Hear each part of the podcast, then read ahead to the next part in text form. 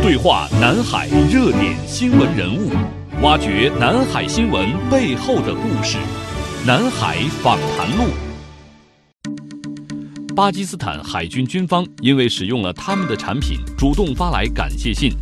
菲律宾、越南等东南亚沿海国家，因为他们在海啸等海洋自然灾害来临前，拥有了更多的应对时间。南北极科考、南海可燃冰开采、蛟龙号载人潜水器下潜、海军亚丁湾护航等一系列中国与海洋相关的重大项目和工程背后，都有他们默默付出的身影。本期南海访谈录，主持人张雪对话自然资源部国家海洋环境预报中心业务科技处副处长张志华，南中国海海啸预警中心首席预报员徐志国，为您讲述海洋环境预报人身上值得我们国人铭记的故事。各位好，欢迎收听南海访谈录，我是张雪。今天节目的第一个话题，我们将围绕海上丝绸之路海洋环境预报系统来展开。自然资源部国家海洋环境预报中心开发的海上丝绸之路海洋环境预报保障系统，是在去年年底的时候呢，就投入了业务化的试运行。那这个系统的服务范围包括了南海、阿拉伯海和孟加拉湾等海域。发布海洋环境、海洋海洋预警报产品，为海上运输、护航以及灾害防御等等提供一系列的公共服务。那接下来我们想问一下，我们自然资源部国家海洋环境预报中心业务科技处的副处长张志华哈，张处长，那这个保障系统它诞生的背景是怎样的？目前开展的业务情况怎么样？这个事情，我想从我一个。经历先说起吧。一六年吧，我们单位派我去孟加拉国，嗯，去交流访问嘛，感受还是蛮震撼的。是孟加拉国，它是历史上是海洋灾害非常严重的一个一个国家。曾经在历史上，一九七零年啊，就是遭受一次严重的风暴潮灾害，有三十万人遇难，啊，可以说是近代以来就是最严重的一次自然灾害了。但是呢，孟加拉国这个这个国家呢，它本身的海洋预报这个能力非常的弱啊。我我们也到他们那个沿海啊都去看了，我也访问了那个孟加拉国气象局。孟加国孟加拉国气象局的局长非常期待，就是中国朋友能帮助他们提高那个海那个那个风暴潮、海啸等等啊这些海洋灾害的这个这个预报预警的能力啊，因为他们在这方面基本上就是一穷二白这种状态。回来以后啊，就后来我们中心啊也是“一带一路”倡议的这个，然后规划建设了这个海上丝绸之路海洋环境的预报保障的那个系统。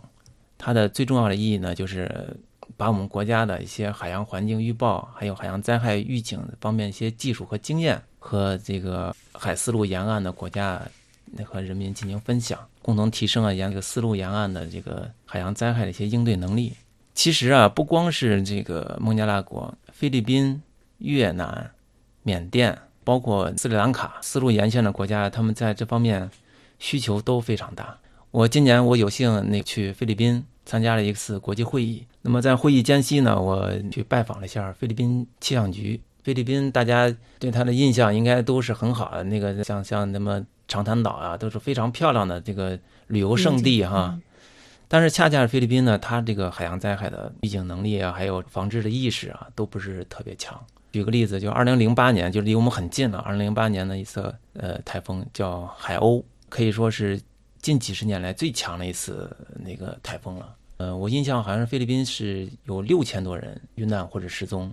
海鸥那个灾害以后，日本给他们援建了一个风暴潮的一个预报系统。然后我们当时介绍了我们现在在风暴潮方面的一些一些呃经验，还有我们的一些技术方面之后啊。菲律宾的同行还是对我们的工作非常感兴趣，非常希望我们呃能把相关的一些技术跟他们那个做一些交流哈。我们当时就谈成一个就是讲吧，就今年从今年开始，呃，如果有台风会影响菲律宾的话。呃，我们就会实时的给他发这个呃风暴潮呀，还有这个海浪啊这方面的一些预报的一些产品给他们。我们中心发布的这个海洋丝绸之路海洋环境预报保障系统，它其实就是我们把我们现在海洋环境预警报的这相关的技术啊进行一个集大成，相关的沿线国家呀都可以通过中国海洋预报网的这个海丝路频道，呃，可以查询到我们相关的产品。嗯。我看到这个产品，它覆盖海域很大哈，南海、阿拉伯海、孟加拉湾，没错，这么广大的海域，很大的一套系统工程啊。嗯，那在技术方面是不是有非常大的挑战来实现起来？在过去试运行的这个阶段当中，用户的类型主要有哪些呢？从零八年开始，我们就为咱们国家亚丁湾护航啊提供相关的这个预报产品，还有呢，就是我们重大的海洋海上工程，咱们国家中交建在那个马尔代夫。当时有个比较大的一个海上工程，啊，也是我们给他们提供的海洋环境的预报保障。菲律宾啊，有孟加拉国啊，我们也是这个预报产品啊，跟这些国家也是一个初步的合作吧。嗯。啊，首先是我们那些预报产品给这些国家的在推送，我们还举办了双边的一个一个培训的一个一个工作。嗯。还有呢，就是我们。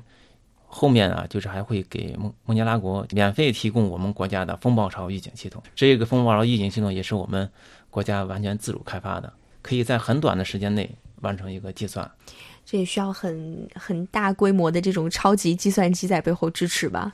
啊，不是，它它恰恰就是，呃，有一台普通的电脑，它就可以计算了。啊，它的独到之处就是摆脱了那个对高性能计算机超算的这个依赖。这更加契合东南亚国家的这个需求了。有些有些有些国家它没有那么强的那个那个硬件支撑能力，是吧？甚至我们给他给他援助一台那个好一点的服务器啊，好好一点的那个工作站，他们就可以来来运行了。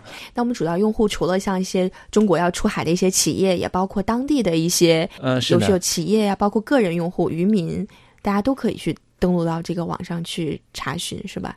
嗯，是的，是的，那个包括我们都没想到，巴基斯坦海军他们也用到了我们相关的产品。啊。前段时间还特意给我们发来了一个函，说是那个使用了我们的预报产品啊，取得了比较好的效果。呃，另外我们确实还有一些很多呃专业用户，包括那个呃咱们国家的一些那个船远洋船队啊，他们也在就是用我们的这个呃预报的产品。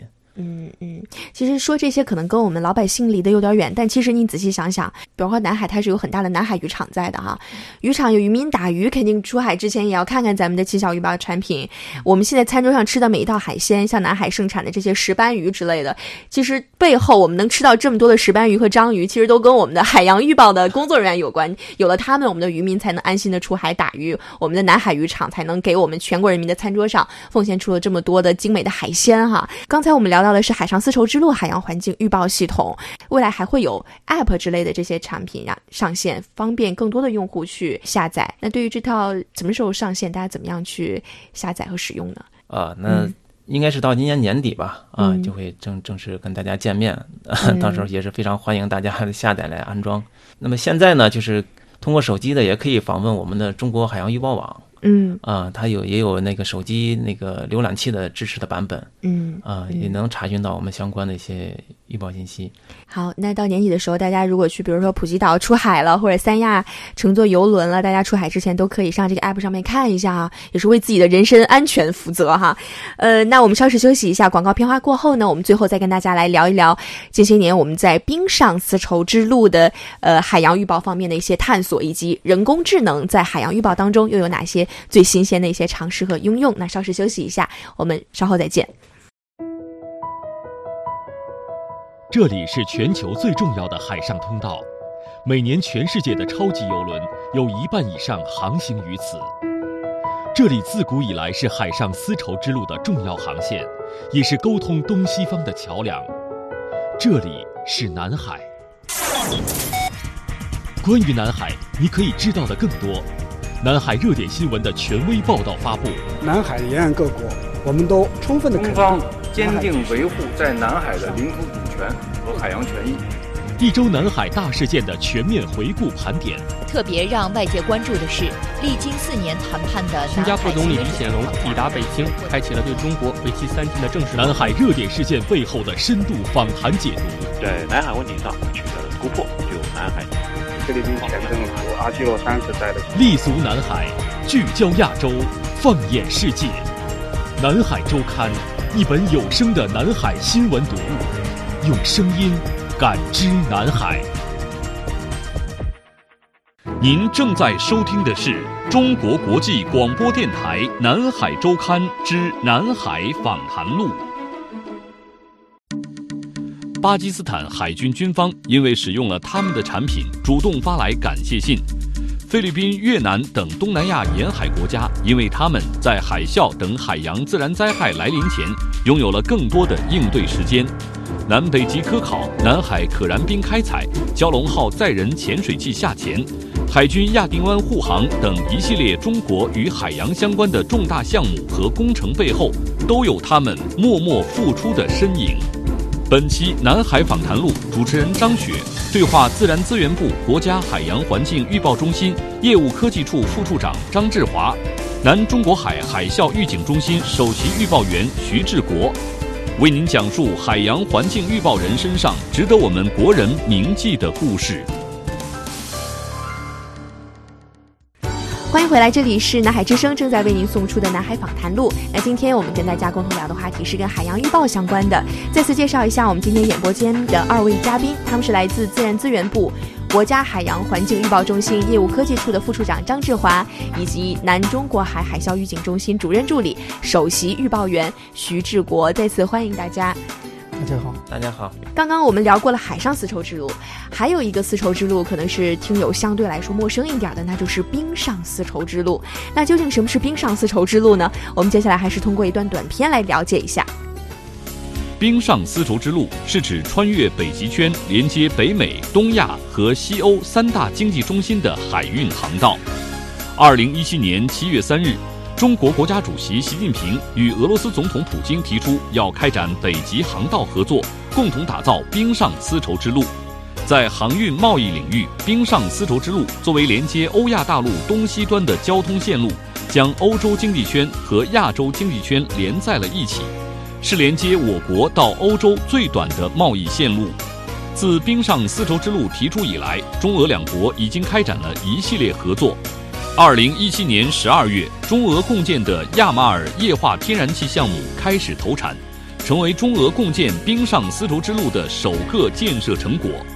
未来，北极圈与中国的距离将不再遥远，中国的助力将使寒冷的冰上丝绸之路热起来。看来这个冰上丝绸之路的建设虽然是带个“冰”字儿哈，但是它的热度是不减的。尤其是刚刚我们中俄联合确定成立了一个海运的公司哈，相信未来我们呃我们海洋预报中心开发的这个冰上丝绸之路的预报系统，也未来将有很大的一个应用的空间哈。所以也想问一下我们张处长，那对于冰上丝绸之路海洋预报系统的这个开发，呃，能不能给我们介绍相关的一个情况？好的，嗯。呃，其实我们国家呀，从事这个极区的海洋预报保障啊，有很多年的历史了。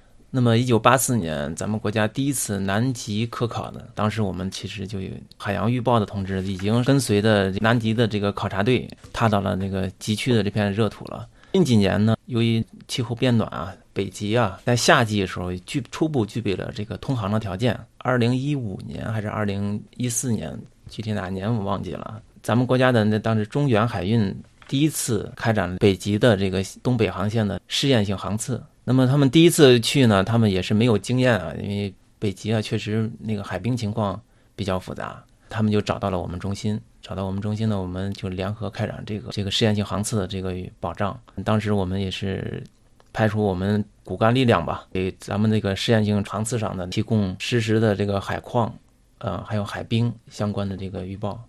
那么非常顺利，这次航次呢圆满了那个成功。后面几年呢，每年咱们咱们国家都有这个呃试验性航次开展。随着几年的这个保障下来吧，也积累的比较多的这个预报服务的经验。从二零一七年咱们习主席啊提出建设冰上丝绸之路的这个倡议之来以后啊，我们也是积极响应这个倡议吧，就打造那个冰上丝绸之路的海洋环境的预报保障系统。那么这个系统呢，现在正在一个开发的一个过程中，比刚才我们讲的这个海上丝绸之路的保障还要更复杂一些。嗯，现在我们国人生活条件越来越好了，其实每年去北极旅游的朋友也有挺多的了哈。相信这以后不仅是我们的企业用户，我们消费者的用户这一端，相信大家也会比较期待这一款冰上丝绸之路的产品推出。透露一下，大概什么时候可以上市呢？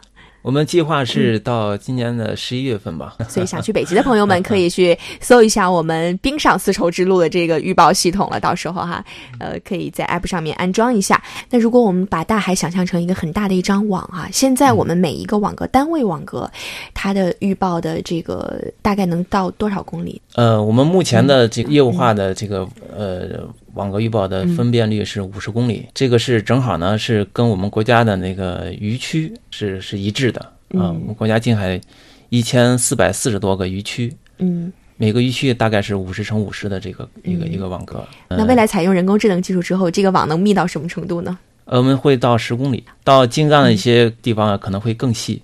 嗯，那么今年年底啊，就是我们十公里的这网格预报产品，嗯，预计会。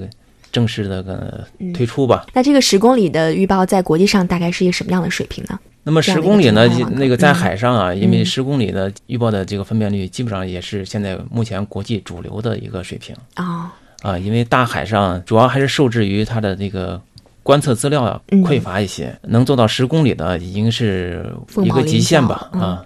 国际主流的像美国呀、像日本呀、欧洲呀。他们在海上也就是这个水平，现在十公里。嗯，您正在收听的是中国国际广播电台《南海周刊》之《南海访谈录》。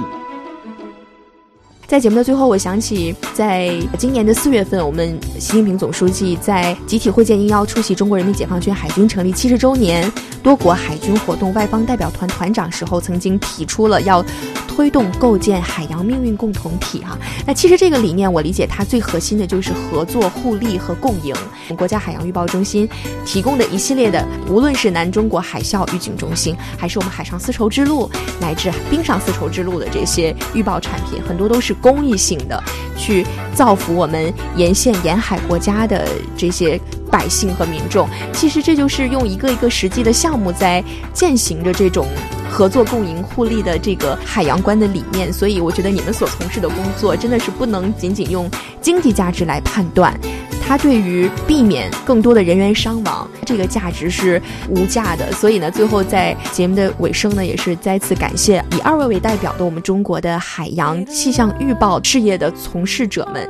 平时很低调、很默默无闻，也很辛苦。就像我们刚才节目当中，呃，我们的徐老师说，很多海洋预报员就是睡在我们的海啸的这个工作平台上面的，也很艰苦。再次感谢你们为我们中国的海洋事业所做出的贡献。那最后想让二位各自用一两句话吧说。说一下对我们中国海洋预报事业未来的一些寄语。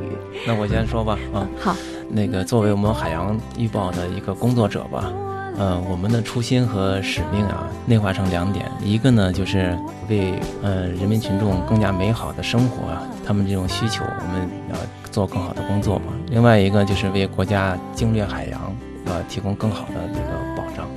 我们海洋预报确实发展这么多年，在国家的这个。大力的这个支持之下呀，虽然说取得不小的成绩吧，但是确实还是和真正的海洋预报的强国相比啊，还是有一定差距。那么我们继续坚守我们这个初心吧，努力啊，就是把我们我们海洋预报更多的在自主化呀、智能化呀这些方面再进一步的提升一步，也使我们国家能早一点吧进入世界的这个海洋预报强国的行列。好，那接下来我们首席预报员徐志国。南中海区域海啸预警建设，嗯，其实是我国开展南中海周边国家海洋领域务实合作以及参与全球及区域的海洋治理的一项非常重要的成果。而在今后，我们要围绕着建设国际先进水平的区域海啸预警中心的工作目标，我们将加大自主研发创新，加强国际协调和合作。推进数据共享与公开，开展海啸监测预警技术培训，以及形成对我国中国近海、南中海域以及刚才所讲到的这种北印度洋区域以及全球区域的这种海啸预警监测能力，提供这种实时有效的海啸预警服务，是我们海啸预警人的一直工作的目标。好。呃，做事儿我们都是说，通常要海阔天空的想，脚踏实地的干哈。那最后呢，也是衷心的祝愿我们中国的海洋事业能够更加的蓬勃发展，真正的实现我们海洋强国的一个梦想吧。好的，各位听友，以上呢就是本周南海访谈录的全部内容了。也欢迎各位，如果您对南海、海洋、军事以及中国和东南亚之间的经贸文化交流感兴趣的话呢，也可以登录我们南海之声的官网、南海之声的微博和今日头条号，获取更多相关的资讯。那主持人张雪在北京，感谢大家的收听，我们下个周末再见了，拜拜。好，谢谢，再见。谢谢各位听众。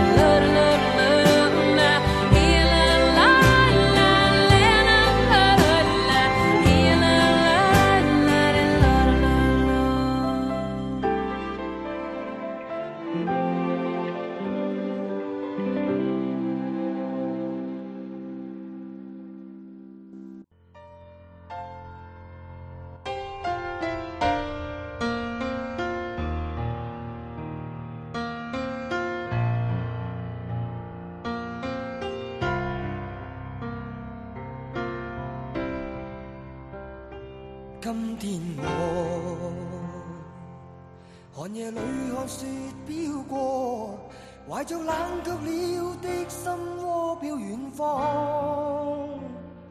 风雨里追赶，雾里分不清影踪。天空海阔，你与我可会变？多少次？迎着冷眼与嘲笑，从没有放弃过心中的理想。一刹那，仿佛若有所失的感觉，不知不觉已变淡，心里爱。原谅我这一生不羁放纵爱自由。也会怕有一天会跌倒，背弃了理想，谁人都可以。哪会怕有一天只你共我？